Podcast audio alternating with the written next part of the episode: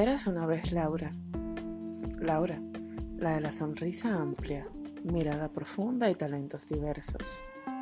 Laura, la que amaba cada instante de la vida, la que servía por bondad y soñaba por pasión. Ella, la que dibujaba una esperanza si te alentaba y desaparecía los no se puede de la hora y aún después. Laura, la que creía en los Pedros. Pedro, el que vive en su infinito y más acá de sus verdades. Laura, la que le sonríe a Pedro. Pedro, el que busca cómo eliminar su sonrisa para luego acusarla de verduga. Ella, ella aprendió a respirar. Él, él lo confunde con lo banal, ignorando que respirar es de sabios, no valorar es de ingenuos, aunque estén vestidos de Olimpo.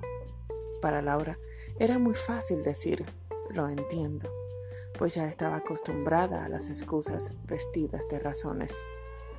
A ella, a ella le resultaba normal los amargos de las frutas dulces, pues había bebido suficientes jugos como para saber catarlos sin premuras ni asombros.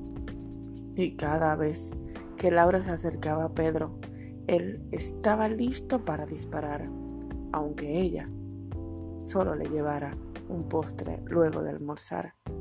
Laura, Laura se preguntaba si para ella no había preparado banquete, si no había un buen vino con su nombre estampado, pues dedicó tantas cenas y sirvió tantas copas que lo mínimo que esperaba es que algún día, quizá algún día, sería ella la doncella servida de copas y banquetes.